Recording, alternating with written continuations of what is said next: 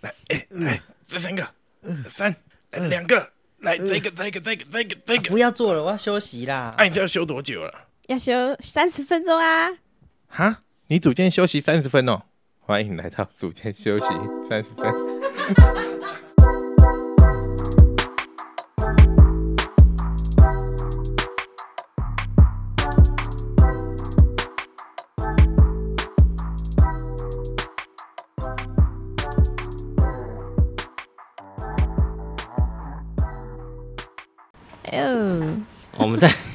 我们这集应该是最后一集了，然后我们之后就会换别的主题了。上次有讲到，嗯，睡眠的一些荷尔蒙啊，什么之类的东西，有没有遇过，或者是遇过人，或者是自己有梦游过吗？你哥，我是没有了。我都听过，你怎么知道我梦话？我乱讲，我都有听过说梦话，说梦梦游啊，但梦游跟说梦话是不是一样的东西？不一样吧？嗯，差很多。只是一个有动作，一个是讲话。大小，到底在讲什么？就是我小时候在小小三还是小四的时候，嗯，然后睡到一半，我妈我妈就跟我讲，我突然抱着棉被走到房间门口，开门走出去，然后我妈就刚刚好看到我说你在干嘛？你妈有跟你讲大概几点或什么吗？两两三点的时候，哎、你妈为什么刚刚起来？上厕所或什么？白天在那个就是能那么巧，就是刚好她梦游那一天，她起来了。不是啊，她在客厅看电视，啊然后三点还没睡走出房门刚好 看到太晚 刚好看到她，然后就你要干嘛？其实我也不知道发生什么事情，他妈妈也是跟你一样，两三点、四点睡、两点、三点、四点。所以你起来的时候，那时候眼睛张开，你妈叫你，然后你就站在原地，然后就傻住这样。对啊，你可以想象那个画面。所以这样你是有印象的。好特别我。有印象，你有这一那一次段印象就好像只梦游那一次过，会不会梦？会哪天梦游，然后从窗户跳下去什么之类的？窗户哦，听起来太可怕。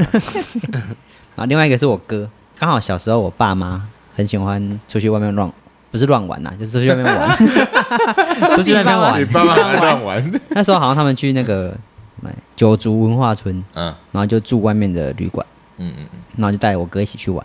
然后当天晚上，我哥就抱着垃圾桶哦走来走去，然后不知道嘴巴里面在念什么，敢走来走去太可怕了吧？这是一个中邪的感觉。很像，超级像。不，按那一天谁发现的？啊看你小孩子不见，然后在外面乱走，应该会、应该会去发现吧？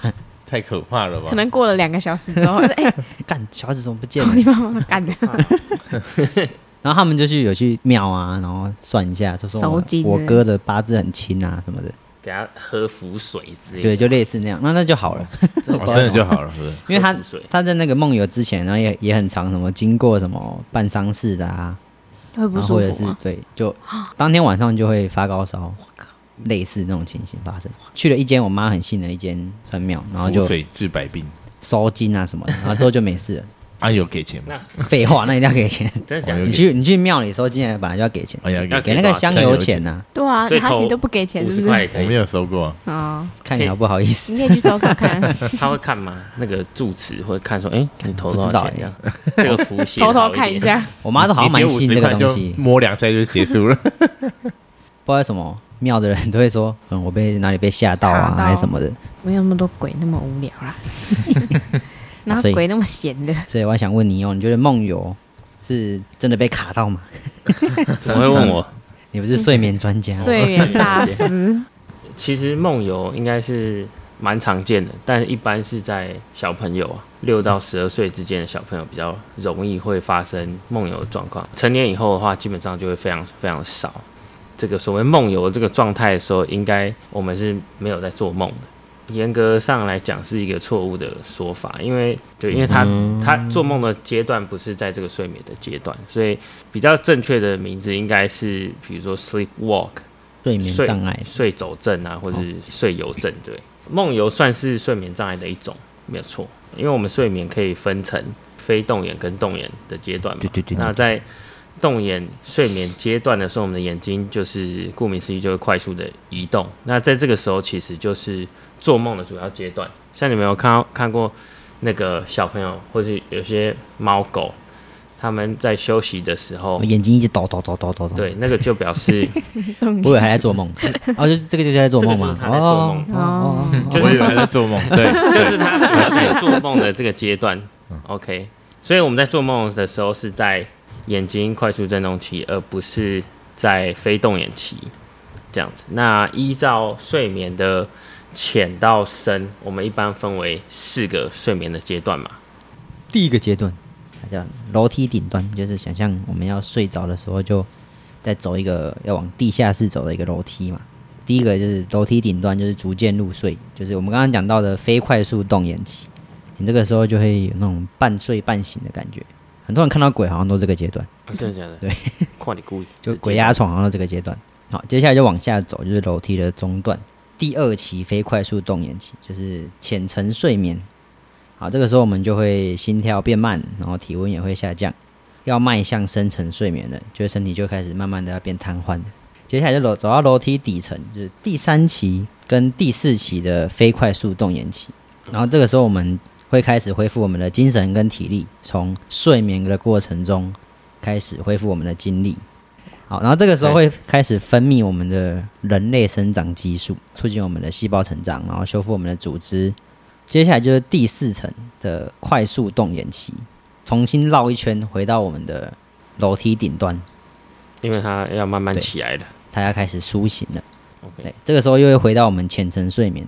大部分的梦境啊，就是在做梦啊什么，也会在这个情形发生。接下来就会一直循，一直呈现一个循环。这一个循环大概就是九十分钟，而通常我们好的一个睡眠大概是四到五个周期。四到五个。周期吧，差不多就七个小时左右。如果你起床的时间是刚好接近做梦的这个阶段，那当然你起来的时候，对于你的梦基本上有记忆点。我每次醒来前那个梦都是梦到僵尸什么的，然后心跳就超快的，电动打太多 好，可怕！然后每次难怪你要抱着那个棉被。每次有僵 那个梦到僵尸那个门都会打不开，然后就看看看，然后就醒来了。啊，真的你要不要试试听起来看？你的梦很可怕。你要不要试试看？不要抓到。我就死了。从此在一起吧。你们会不会他在梦里做噩梦？面又没办法控制他的梦。哦，对对，也是你。们在梦的时候有办法控制自己的梦吗？好像有时候会、我很认真的想要跑步跑起来，但是真的超累。可是啊，还可以在梦里面思考 因为。有时候半梦，就是刚刚说半梦半醒的时候，你其实也还是有意识在的。我觉得嗯不知道哎，看看是睡得熟还是睡得不熟我没有这？个经验。我有做梦梦过那个梦中梦，什么意思？就是在梦里起你梦到你在做梦，发现我躺在没有床上干好，酷哦其实那是人家侵入你的意识，哦，人家就 OK，那个是那像那个个是教授，Inception 一样。有可能，对。我就你起床的时候发现，哎梦里起床，你还是躺在你的床上，然后又起床，哎，我怎么又起床了？你在演电影很，可听起来真的复杂，真的很惨。心里有没有做噩梦过？有啊，我小时候被我家的敲形虫吃掉。家人被敲形虫不吃掉是我，小时候的，我嗯梦到我家的敲形虫把我吃掉，我靠超恐怖啊！因为我哥喜欢 喜欢独角仙跟敲形虫，他那时候就养了一你堆，哥让你做，我就已经快吓死了。是我那有一天就梦到，就是我在一个很大一个那个穹顶的那种感觉，嗯，他是用“穹顶”这个词，他真的是真的是很大、啊 Oh my，god，嗯。出现一只超大只的敲形虫，大概是哥吉拉大小，，Oh my god，超级大只。然后旁边就一堆人在逃跑，就看到那个大熊跟大熊的妈妈 跟着我一起跑，他就说要被吃掉，要被吃掉。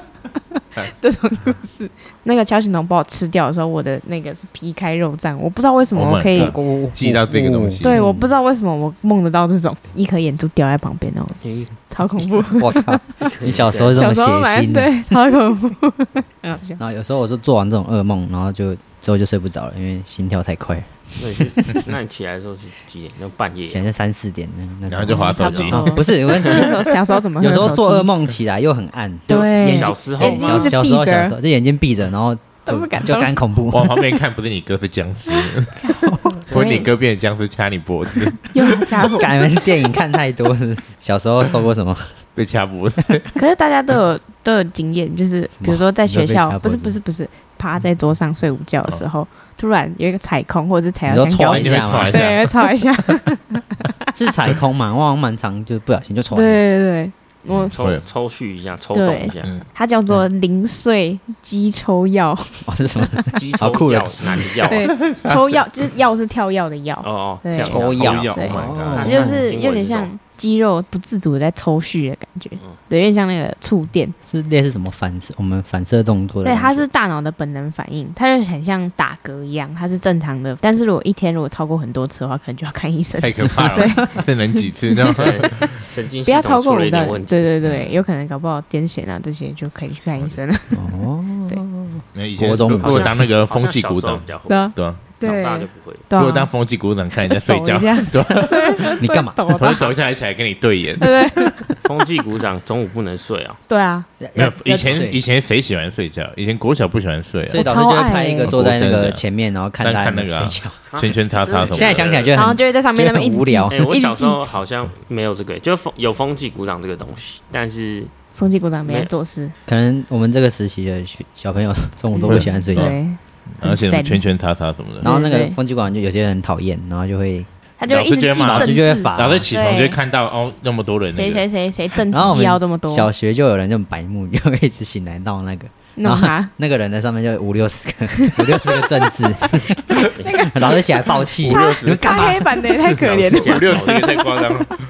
不是风纪股长也很无聊，记那么多干嘛？对啊，他也记得很开心，好白痴，我们以前班导还会在后面一起睡觉，然后有时候前面起起楚楚很吵，他就躺，他后面有一个躺椅，他自己躺在那边，然后前面有一点起起楚楚的声音，他就会大喊说：“在干什么？全部给我站起来！”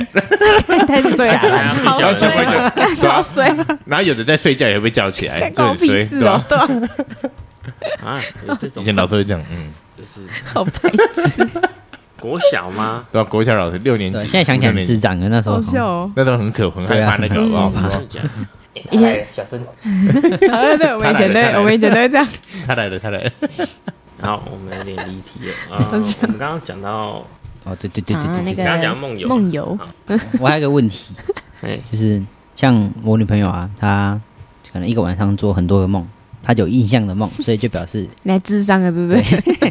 她应该都是在处处于那个浅层睡眠。对啊的浅层睡眠，会一直都维持在浅层睡眠吗？还是不会啊，我们一定会掉下去然后再起来时？间大概百分之二十到三十是在这个阶段。可如果睡完就精神还是很差的话，其实这个有蛮多睡眠的实验，就是说有些人他在你睡觉起来的这个时间点也是蛮重要的。但第一个，你的睡眠的时间长度也很重要嘛。比如说你、嗯你睡眠只有睡呃，比如说三个半小时，那是不是不太足够？对。那呃，如果你这二十四小时里面的睡眠是有七八个小时，那一般就算是足够的范围嘛。那这是一个。那当然，如果他睡眠都至少有五六个小时以上的话，他有时候起来还是会觉得很累不舒服的话，就跟他起床的这个阶段有关。有推荐大家可以看一本书，叫做世界第一的 R 九十高效睡眠法，《R 九十高效睡眠法》这本书。其实它里面有一些观念非常简单，就是说刚刚有讲过一个周期大概是九十分钟嘛。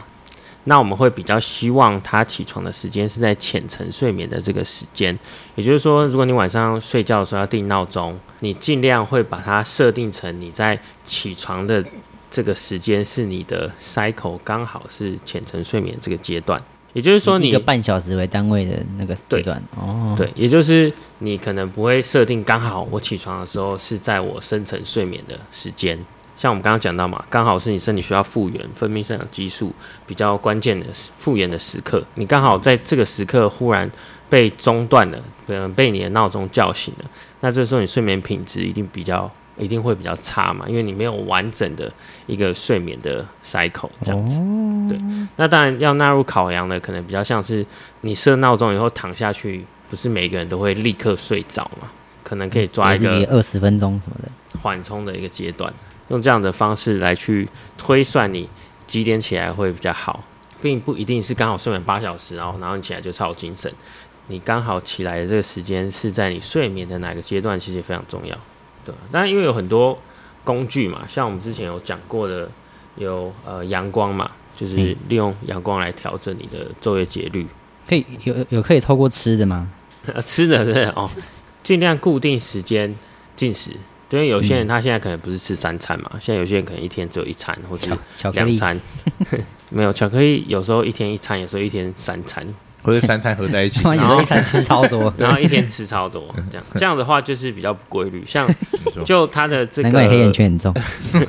饮食方式，的话，对他的这个生理昼夜节律比较没有帮助。那个你们有听过什么关于睡眠，就是对睡眠会有帮助的一些方法。安眠药安眠药，对，安眠澡药应该常有泡澡、嗯，泡温泉啊，泡温泉。哦，我有有有，我学生去泡温泉会很爽，我就睡着。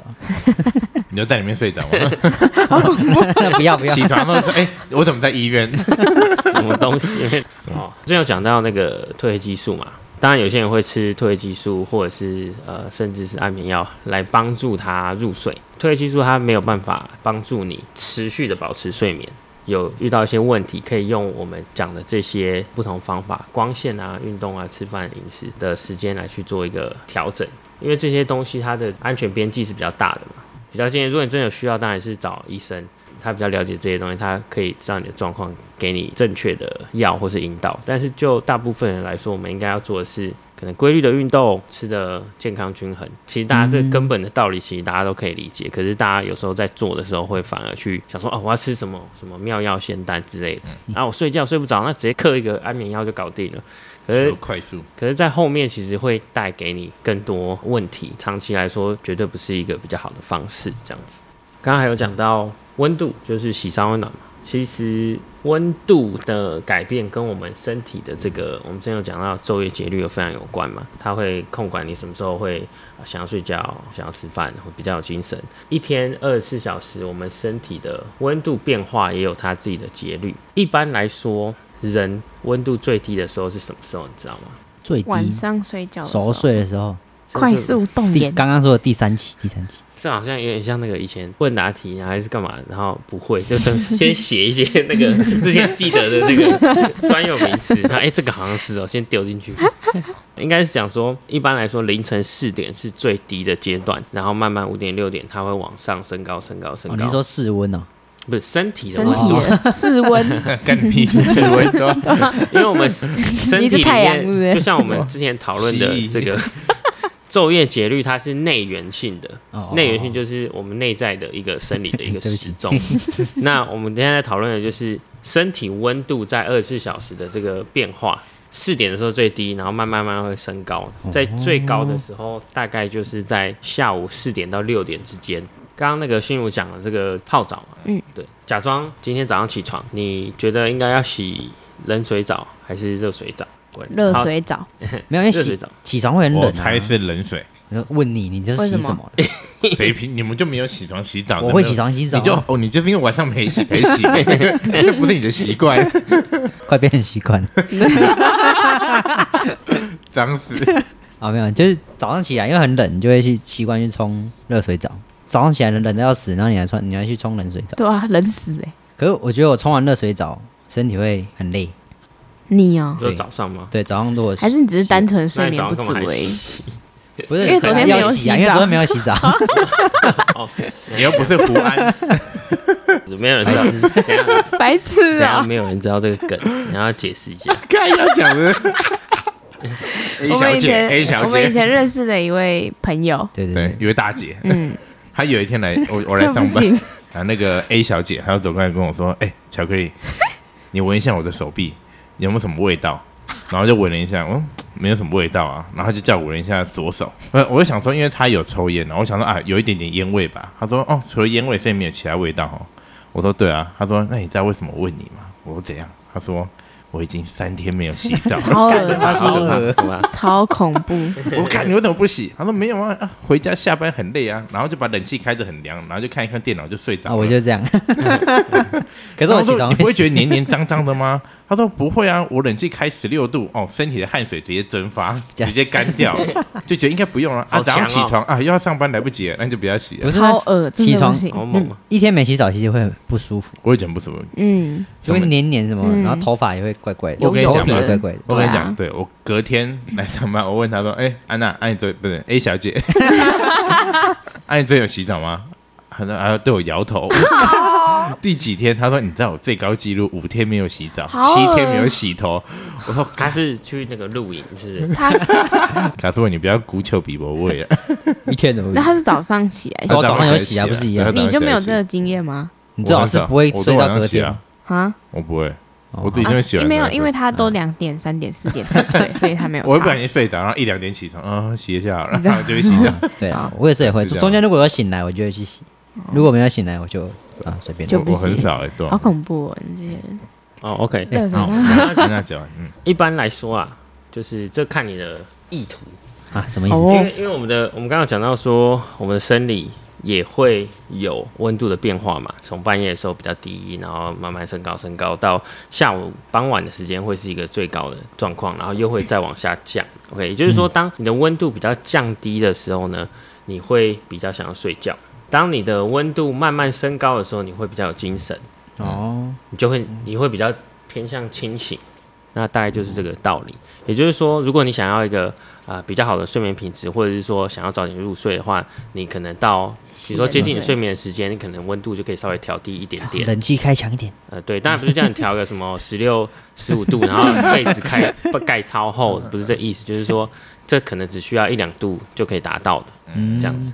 那也就是说，哎、你可能快要准备起床的时候，那你那个时候可能就温度就就可能就不用开那么低了。哦，对，这样，所以这也是一个可以帮助你调整你睡眠跟起床时间的一个蛮好的方式。嗯那我们刚刚讲到洗澡的部分一样，当你早上起来，如果你洗了热水澡的话，那你洗完澡以后呢，你的身体会去调节嘛？我们的身体呢会在洗完澡以后有这个热反应，我们的温度是体温会上升，对，就会把我们的这个温度的生理时间呢提早。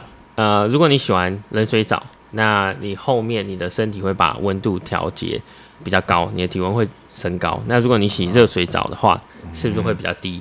哦，所以哦是相反的，哦，你身体要降温，所以就会比较累因为我们身体。会去调节嘛哦，。难怪我会比较累嘛。所以应该说早上起床，正常来说比较适合的，如果如果你要洗澡的话，不要洗太热的，尽量是洗凉一点的。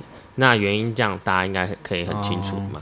就是你洗完冷水澡，你体温在洗的时候下降，后续你你是恒你就要温动物，去对你后续你就要升高体温，让它变成正常的体温，所以你就会那这样子你精神比较好。对，这样子你哦反而会そうですね觉得比较有精神，而且如果你早上洗冷水澡的话呢，你比较提前的把这个温度升高的状况往前拉了嘛，代表是什么？就是你的这个温度改变的内源性的这个时钟， 它会被往前拉，也就是说你晚上可能会早一点点想要睡觉，因为你的温度会早一点点下降到嗯比较想睡的那个阶段。哦，睡前洗热水澡，睡醒睡嗯就是傍晚的时候你可以洗水冷水澡。温一点的水。那白天的话，正常来说，你可能会想要洗凉一点的水，哦，这样子。下一个阶段了。上回有个学生问我，晚上运动啊，会不会让自己想睡觉？嗯，哎，先不很累吧，刚回家然后就睡觉了。那你们自己有什么想法？我是喜欢动完然后就很累，然后就睡。哦，动完洗完澡然后睡觉。重点还是洗澡。对啊，所以是洗澡的问题，洗澡洗澡的问题还是运动的问题？啊不是，你可是想但你你睡就不会想要洗澡啦，对吧？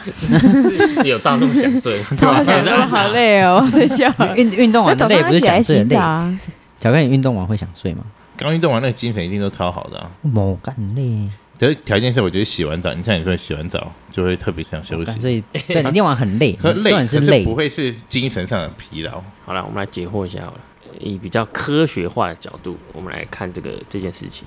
运动一般就分为有氧跟无氧嘛。嗯哦，你知道 OK，有氧啊心肺有氧运动或者是比较偏无氧的肌力运动，一般我们做的实验呐、就是一般你可以找到的这种 peer review 的实验，基本上就是有氧运动比较多。那你们知道为什么吗？不知道很多实验并不全部是用人类来做，因为很多时候可能跟道德啊，或者说经费有关。很多时候都会用老鼠来做实验。大家都知道它会跑那个轮子嘛，呃，老鼠来做有氧训练会比较容易，但是比较难用老鼠来做重量训练，不一定是叫他们做什么 bench press，啊 他们的生理结构不同。噔我意思就是噔负重的训练。他被那个捕鼠器压到，直接嘣，然后直接把那个什么东西捕鼠器压拉起来。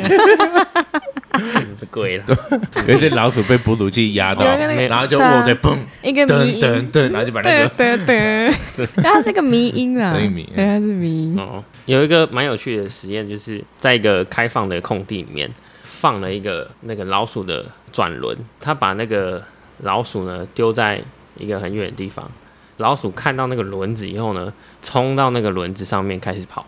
哇，结果后来发现，是因为老鼠它们的视觉上对于这个一根一条一条的这个 bar 会很有兴趣、很兴奋这样子，嗯，所以他们会一直喜欢去跑那个滚轮。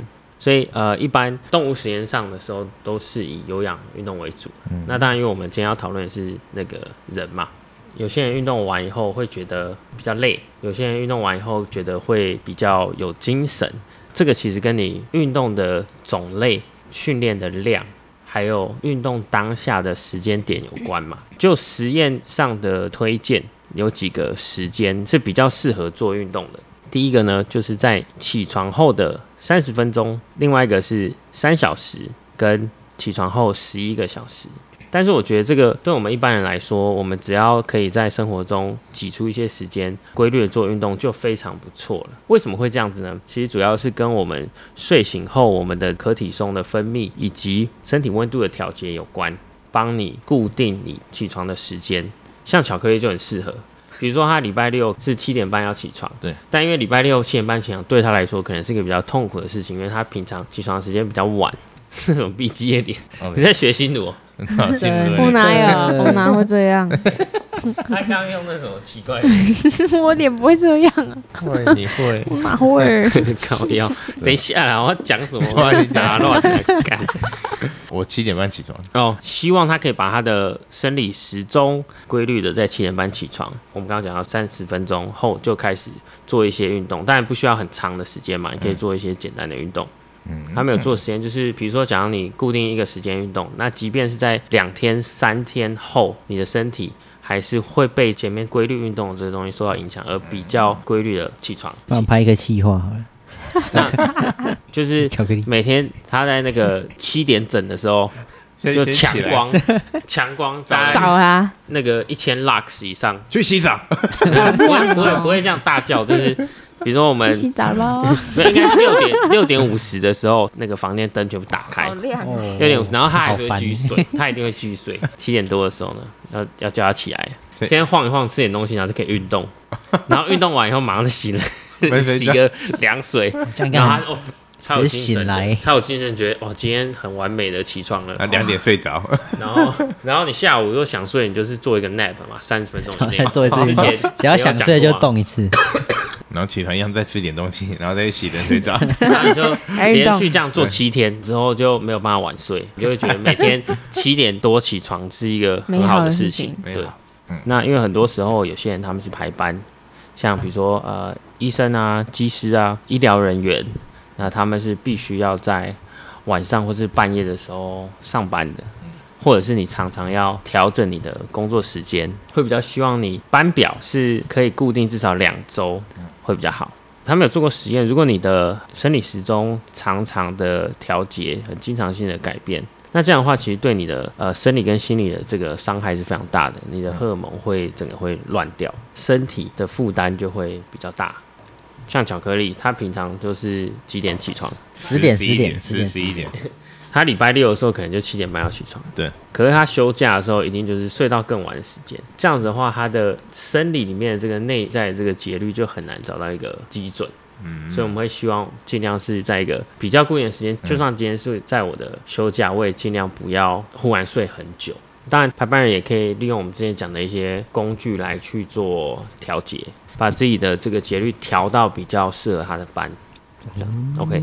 那还有另外一个，另外一种就是我们刚刚讲到鸡屎嘛，现在是蛮敏感的话题，有一个老鼠屎，听说他还想要马上办退休，就是被开除了。那不不是重点，就是常常会需要调整时差的人，可能就是机组人员嘛。好，那大家应该都知道时差是一个跨越很多时区的时候会容易遇到的一个问题。嗯，那你们自己有这样的经历吗？完全没有，我没有去到去到需要跨时差的日本差一个小时，对，日本一个小时，我们都只只去那种差一个小时的国家。好，我有相关的经验，就是 你会会比较累，比如说游客到了一个新的比较大时差的地方，自己生理的昼夜节律跟实际当地的状况不同嘛，呃，常常又会觉得比较疲劳或是没有精神。比如他走马路，有些国家他的方向跟我们刚好相反，不习惯或是没有注意，然后他可能就被车撞。蛮多台湾人买差，为什样？到国外是左驾边右驾，看错边就被撞。那跟三宝不一样。我们现在要讨论，讨论就是说，很多时候是因为我们的精神、生理、精神的这个状况不好的时候。会导致我们比较涣散，或是没有注意到一些事情嘛？实际上，他们有做统计，就是说时差它会缩短你的寿命，时 这么严重？时差会算你的寿命，所以国外的航空公司他们都会把年纪比较长的机组人员放去航程比较短的航班，时差越远，你飞得越远的地方，对你的身体造成的负担是越大的，飞的方向也有很大的关联。嗯，也就是说呢，往西边飞的时候呢，永远都比往东边飞还要好。为什么会有这样的状况呢？其实它的原理很简单，因为你的就是时间跑比较快，比地球转还要快。哎、不是 不是，你在讲什么电影的情节哦？不没有我觉得是有可能啊，对，有可能啊。那不是说往东飞会比较时间过比较死比较快吗？一直往东飞，绕绕一百绕一百圈，绕一百圈，对，没有啊，那个是相对的时间啊，对相对的那不是绝对的。好，我们因为他们不说以一个光速，然后就飞那个地球，你是有办法实现那呵个啦时空。呵啦，这已经哎，这有可能的，超越这目前的科技 有可能发生的状况。OK，地球的自转是由西向啊西向东太阳 OK，其实最主要的原因是来自于我们的神经系统提早进入睡眠比较难。好，假如我们从洛杉矶的飞到纽约的时候呢，我们是往哪边飞？东往东边我们就是往东边飞的时候呢，它就变成他要提早睡觉，这做这件事情是比较难的。那假装你今天从纽约要飞回洛杉矶的时候，你就只是要延后三小时睡觉，就调整完了。那延后三小时对我们是比较容易的。哦 OK 利用我们刚刚所学到的东西，比较好的建议就是说，第一个，如果你只去一两天，你就要离开了，那你尽量保持你在原来时区的生理时钟。如果你调整到当地的时间，你的身体刚刚正在适应当地时间的时候，你又要飞回去了，这样子反而对你来说是有点像是一个双重打击，就会更累。所以，如果你的旅程待的时间只有四十八小时以内的话，那我会建议你时间作息还是保留在原来时区。如果你要超过两天以上的话，那我们当然会希望可以赶快跳到这个新新的的时区嘛。有什么样的方式？除了我们之前讲过的一些工具以外，就是另外一个就是吃饭的时间嘛。嗯有两种选择，就是第一个呢，就是试着吃一点食物。嗯另外一种就是你先跳过这一餐，等到下一餐他们吃饭的时间的时候再一起吃，因为到那个时候你一定会饿了嘛，嗯因为你已经跳过一餐。这些比如说吃饭啊，还有一些光线啊、运动以及温度改变的方式，来调整你想要融入当地的时间呢，还是你想要维持自己原有时区的时间？那这个也非常重要。所以，当你了解这些东西，或者跟睡眠相关有最根本的机制的时候，你才能够去活用，去把它应用在你自己的现况上面，嗯这样子。那么电影里面有人在那个雪地很冷很冷很冷不要睡不要睡，再睡你就醒不来了。那他是真的冷死，或 身体机能下降，然后再见。他不是真的想睡觉，我们刚才讲过说，我们在呃想要睡觉的时候，我们的温度是会慢慢降低的嘛。他什么都扯成睡眠，好，但是被枪这有一射到点。点关联，但是我拿火烧你，你会不会想睡？精神很好，对吧？你知道有一个蛮有趣的实验，现在比如说实验就是一个现象，叫做 ICU 精神病。好，应该没有听过，我要跟大家讲一下 ICU 精神病是什么。有没有觉得加速那个感觉，对吧？嗯，超级加速了。一点 ICU 精神病就是说医院里面的重症病房嘛，很多人在这个 ICU 里面会发生一些精神错乱状况，甚至是幻觉。这个主要的原因是因为他们在这个里面的时候，他们的昼夜节律被大大的改变，长期暴露在灯光下，那会影响到我们的睡眠嘛。嗯，好，那在 ICU 里面可能常常会有呃医生、护理人员要进出，会讲话，然后会观看他们的状况，可能会有声音，那又有灯光，在这样子的状况下，他们往往会产生精神混乱。开医院可能回到家，或者是甚至有实验，他们是把他们放在靠近窗户的地方，让他们可以接触到更多自然光的地方，他们的这些精神病的这些症状就会消失，他们就可以复原。呃，再强调一下，就是光线影响我们人类非常非常巨大，不管是在生理上还是心理上都是一样的。运动也是一样，那这那这很累。上次我跟卡斯伯去，打拳，新卢要打拳，前一天晚上我想说啊，早点睡好了。然后那一天不小心看到一个韩剧，他 他妈五看到点才五点睡，早点睡好了，然后再看还是要准备调子，早知道不要划手机。干那那天去打拳，然后我想说还好，因为前面已经打很多次，打三十分钟我就喘到快死掉了。他的脸整个白掉，然后老师说你还好吗？你说他隔天才要打拳，对对，隔天打拳，啊，因那天五为早上10那天五点才睡，然后对十点打拳。你整个人的脸就是完全是白色的。昨天没有睡哦，对，没有，对，没睡好。就是哎，你在不干睡眠非常重要。看他每次打拳都迟到，好不好？差一点点啊，两 三每次我进去，哎，分钟。新路你跟老师要上课哦，一对一哦，然后过一阵子卡住团慢你在那边故意问，你是故意问的，对吧？故意问。艾希努哎迟到的时候你都没你都不在，哎，我迟到几次？两次你。们怎么都迟到啊？我是因为爬山，所以你两次我三次，差不多。啊两只乌跟大家龟分分享一下很累的经验。盖里烂故事，结论是睡觉很重对，要，睡觉很重要，不要划手机。不要追剧追到晚上。差不多。对，我觉得差不多。巧克力要分享了水果奶奶，没有分，这没有分享啊，这没有，这不是水果故事哦。对你你们知道？好，因为刚才有提到说啊，那个睡眠是一件非常重要的事情嘛，不管是生活机能，或者是以运动来讲，各方面都是非常重要的。那这里可以教大家一个两分钟就可以让你睡着的一个方法。哎呦，撞墙撞听起来墙，很像我知道嗯，怎么样？搞不好你睡觉前就可以尝试这个东西，两分钟就睡着。可是当然他，你要不要讲 了？你铺陈有点久了你要。想一下稍微讲一下，对，这不是当然第一次就可以健身，因为还是需要训练的。听说啦，听说有接受这个练习这个东西的人，嗯大概维持在一两个月，他就可以让身体慢慢习惯。哎会，不会是冥想？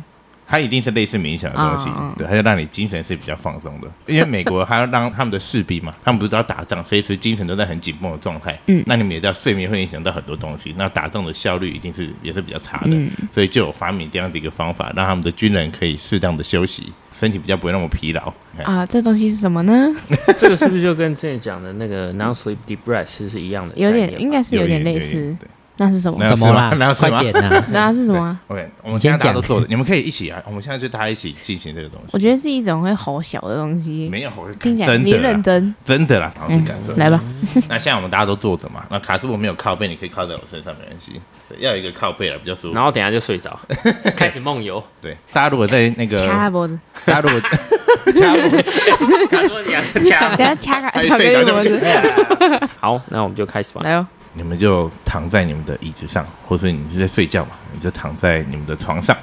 好，这时候你可以幻想三种情境，一种是你躺在一个很平静的湖面，上面有一个独木舟，哎，你就想一个就好了，三个很累。差不多，或是讲到民国几年，这个哦没关系卡掉就选一个啦你选，OK，你选一个觉得比较好的啦。就这个，就这个，选对选竟然脑力考验哦。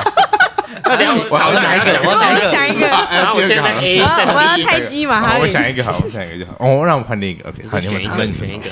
你们就幻想，你们现在正在一个很漆黑的房间里，好，你们很舒服的躺在一个黑色的绒毛制作的一个吊床上，你躺在上面，尽量清空你的思绪。好，我们从头顶先开始啊，我们先放松你的脸部肌肉，好，感觉你的额头不要有紧缩的感觉，不要有抬头纹，让你的头保持平滑的状态，然后慢慢下来到你的眼睛。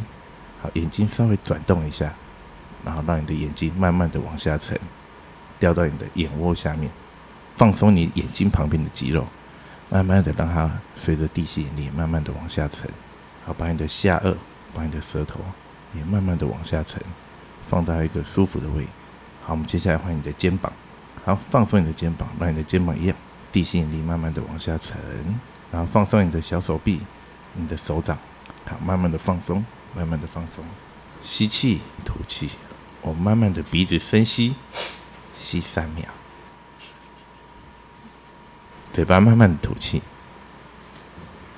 让你的肋骨保持慢慢的扩张，再慢慢的下沉。好，放松你整个腿部、大腿、小腿、脚趾头，慢慢的放松，慢慢的放松。如果你没有办法放松，你可以偷偷的用力一下。缩紧你的腿部，再慢慢放掉。对，让身体处于一个很自在、很放松的状态。如果你脑袋还是在想一些其他东西，你可以重复的在你的脑袋想，不要想，不要想，不要想，重复十秒，你就慢慢清空你的思绪。好，就这样子。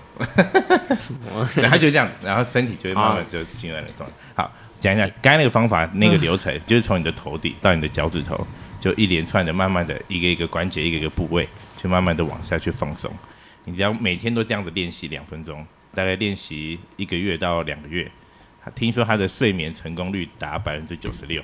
OK，你们大家可以慢慢回去练习这个，你可以重复播放这个。而我就是一个很容易睡着的人，所以 那没有关系，我没差。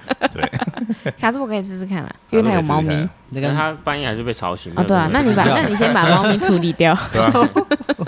呃，好，我们做一个结论啊。好，帮助睡眠的方法很多，在前面的几集跟刚才我们都已经提到过这些基本的一些原理。那希望大家可以对它有一个比较根本性的了解，在应用在比较适合自己的生活形态上面，或者是如果你想要比较早起，还是你想要比较晚起，还是因为你需要去不同的时区需要调节你的生理时钟、调节时差，呃，可以去针对这些工具有不同的应用。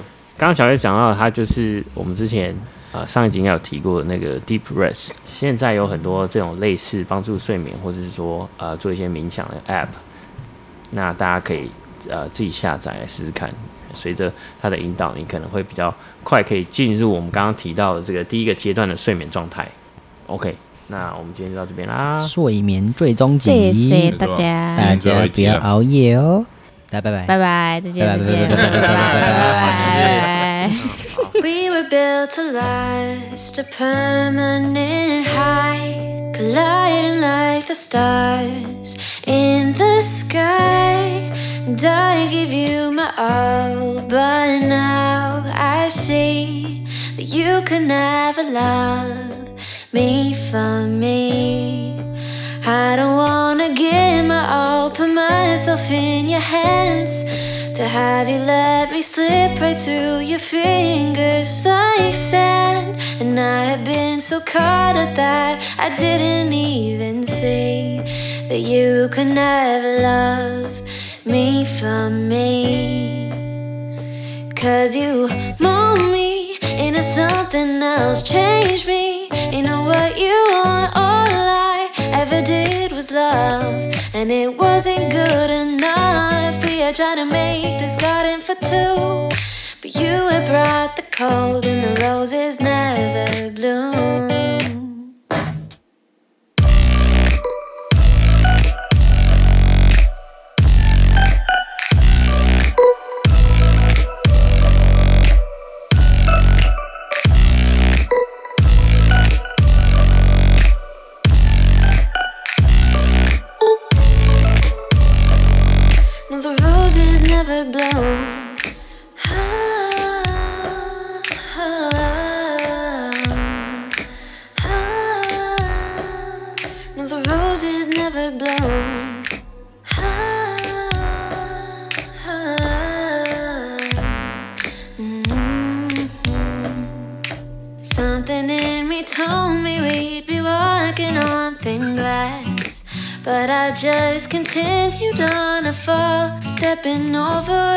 Crack, and I got bruised. I had slipped, I'd fallen to my knees, and you were ice to the touch, and I will love you till I freeze. But you mold me into something else, change me into what you want. All I ever did was love, and it wasn't good enough. We had tried to make this garden for two, you had brought the cold, and the roses never blew.